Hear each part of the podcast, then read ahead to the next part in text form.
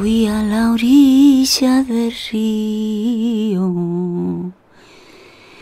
Hola Carla, soy Rubén. Bienvenida. Aquí evaluamos, ¿vale? La puntualidad, la higiene, el respeto. ¿Y el resto? ¿El resto? Las chicas. Y que crecían amapola. Duele mucho parir. Carla es el peor dolor que existe en el mundo.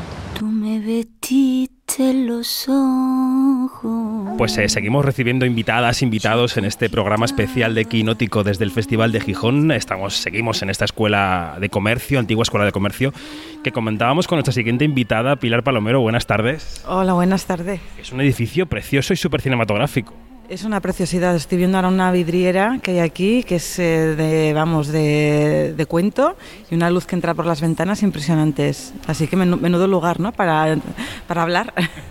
Eh, Pilar está aquí porque hay una serie de proyecciones especiales de La Maternal, que es su segundo largometraje y que se estrena el próximo viernes, 18 de noviembre. Eh, yo recuerdo que teníamos una conversación un poco de urgencia en San Sebastián junto a las actrices allí en el patio del María Cristina y Caro ella.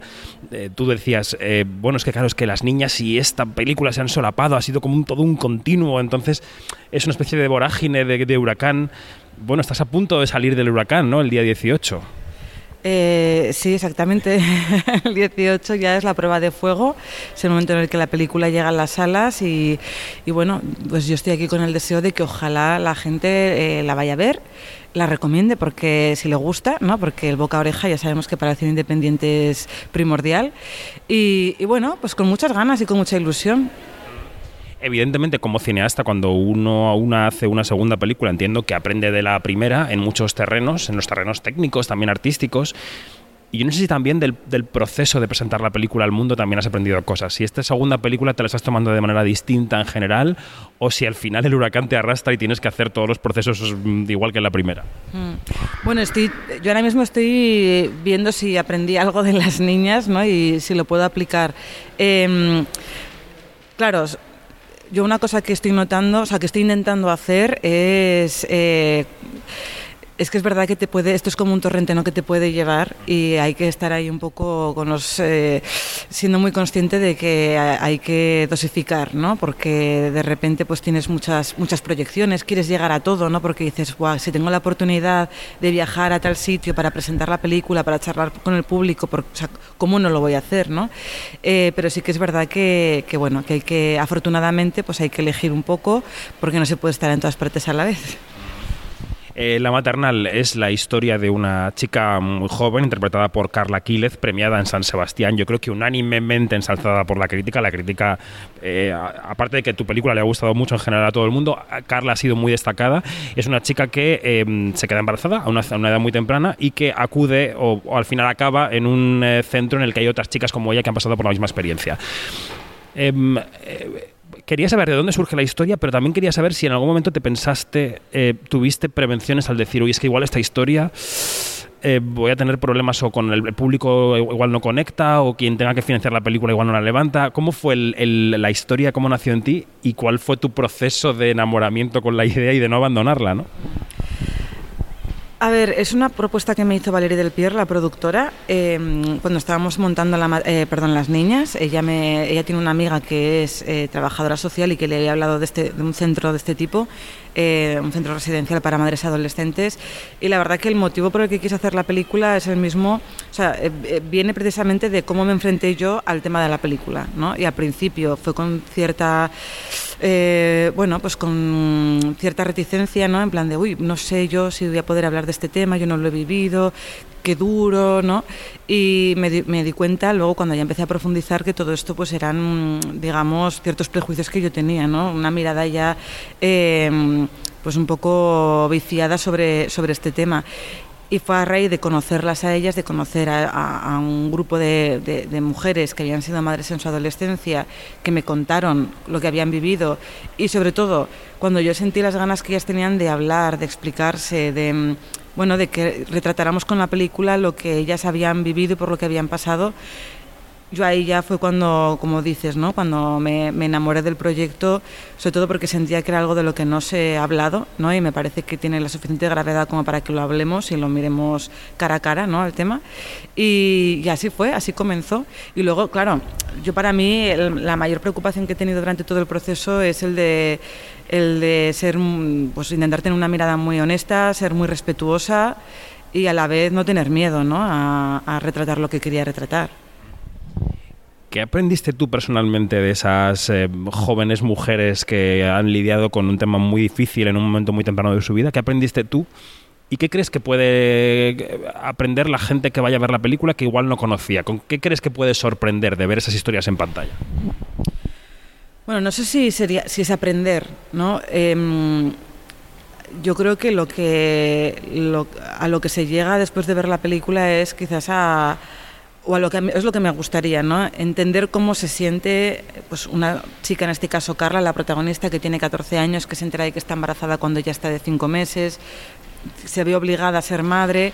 Entonces, a mí lo que me gustaría es poner al espectador en la piel de ella, ¿no? Y, poder Claro, por eso también es una ficción, ¿no? Igual no he buscado otra forma de contar esto, un documental al uso, ¿no? Que, de poder tener estos testimonios, sino que va todo más pues intentando ir a través de, mm, o sea, vehicularlo todo a través de la emoción. Y a mí eso es lo que me gustaría, ¿no? Y, también pues eh, compartir con, con, el público, con, con, quien la vea, pues em, que muchas veces pues tenemos ideas, lo que decía antes, no ideas preconcebidas de la maternidad y la adolescencia, eh, pero luego también para mí algo muy importante, que es que, esa maternidad precoz se, bueno, se puede dar de muchísimas maneras, ¿no? Y, y que cada chica tiene una historia que es única y, que yo creo que es importante que, bueno, que las conozcamos, ¿no?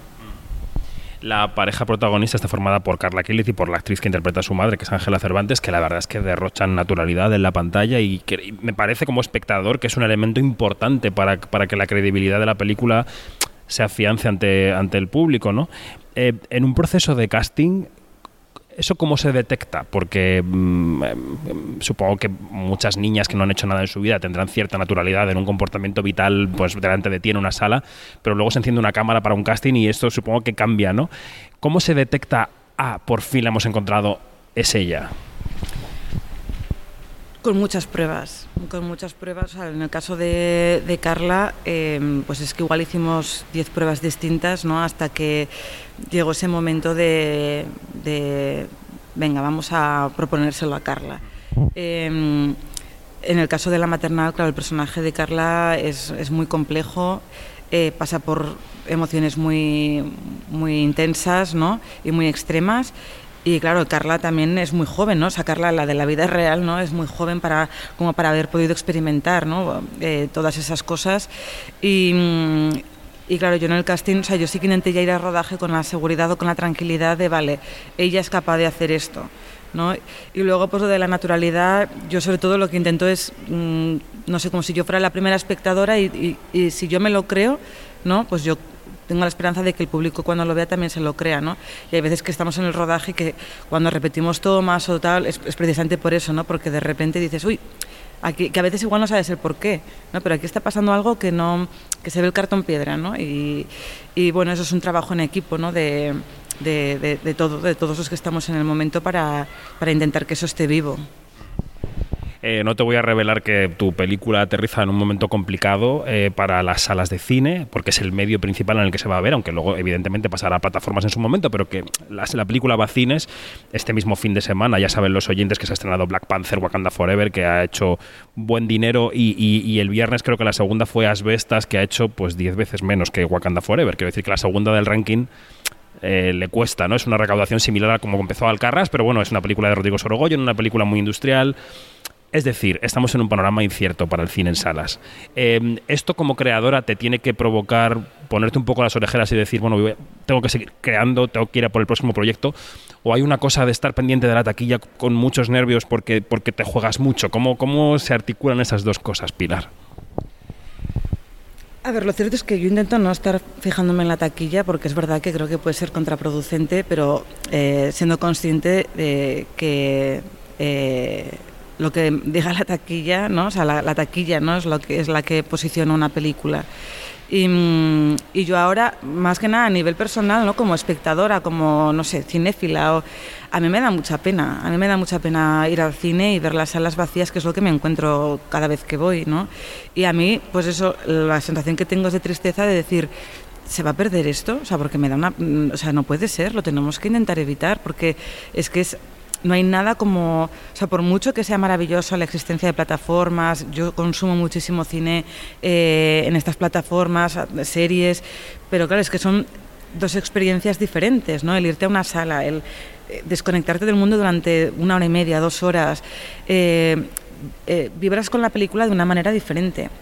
Y esto lo tengo súper comprobado. He visto películas en salas y he visto películas en mi casa y, y no sé, yo creo que hay un proceso de identificación de, que, que, en el cine es diferente. Entonces yo ahora estoy ahí, estoy más como espectadora, ¿no? como, como persona que ama el cine profundamente, pues estoy muy preocupada y, y, yo lo, pues, lo que estoy todo el rato repitiendo allá donde voy es, por favor, va, vamos al cine todos, ¿no? Y, y, recomendemos las películas que nos gusten. Es un año impresionante para el cine español. He visto películas de compañeros, El agua de Elena López Riera, Suru, que también se estrena en diciembre. Eh, y bueno, Alcarrás, Cinco Lobos, o sea que hay, hay, muchas este año donde elegir, pues, eh, pues si no vamos al cine, esas películas y esa forma de disfrutarlas desaparecerán, ¿no? Y yo creo que no hay nada más triste que esto. O sea, no nos arrepentamos una vez que haya ocurrido, ¿no? Como decimos, esta tienda, ¿por qué la han cerrado? Con lo bonita que era, con lo bien que estaba. Bueno, no iba yo nunca a comprar, ¿no? Entonces... Eh, y ya para acabar, eh, ¿hay espacio en tu cabeza para pensar en lo siguiente? ¿Tienes lo siguiente ya cociéndose? Mira, asiente con la cabeza y ríe. Sí, sí, sí, sí, sí. Yo, yo tengo muchas, eh, muchas ganas de seguir haciendo cosas y mmm, tengo, yo creo que, que, todos esos proyectos acumulados que, que, durante años, antes de poder tener la primera oportunidad con las niñas de hacer un largometraje, cortometrajes había hecho ya eh, varios. Eh, y ahora pues estoy preparando un nuevo proyecto que se titula Los Destellos. Es una adaptación de un relato de Eider Rodríguez. Eh, y si todo marcha bien, yo creo que en un año podemos estar rodando. Si todo marcha bien. Si no ha desaparecido el cine de aquí a un año. Bueno, que ganas de saber más de la historia. ¿Alguna cosa que nos puedas contar de la historia o vas a quedarte ahí un poco reservando? Me voy a quedar reservándolo. Solo decir que bueno, que estoy que tengo muchísimas ganas, que se va a rodar en mi pueblo, en norte de San Juan, en Tarragona y que, que ya, ya, es bueno y que me gustaría bueno el plan es repetir casi todo el equipo con el que llevo trabajando desde las niñas y en la maternal eh, porque ya no concibo trabajar con otras personas no hemos hecho muy buena muy buena piña Qué bien, bueno, pues deseando saber más de esos destellos. Pilar Palomero, que este viernes, próximo viernes, 18 de diciembre, estrena La Maternal, una película que viene avalada por la crítica y, y de manera casi unánime en San Sebastián y que los oyentes y las oyentes pueden ver en su cine, pues nada, eso en cinco o seis días. Gracias, Pilar. Muchísimas gracias.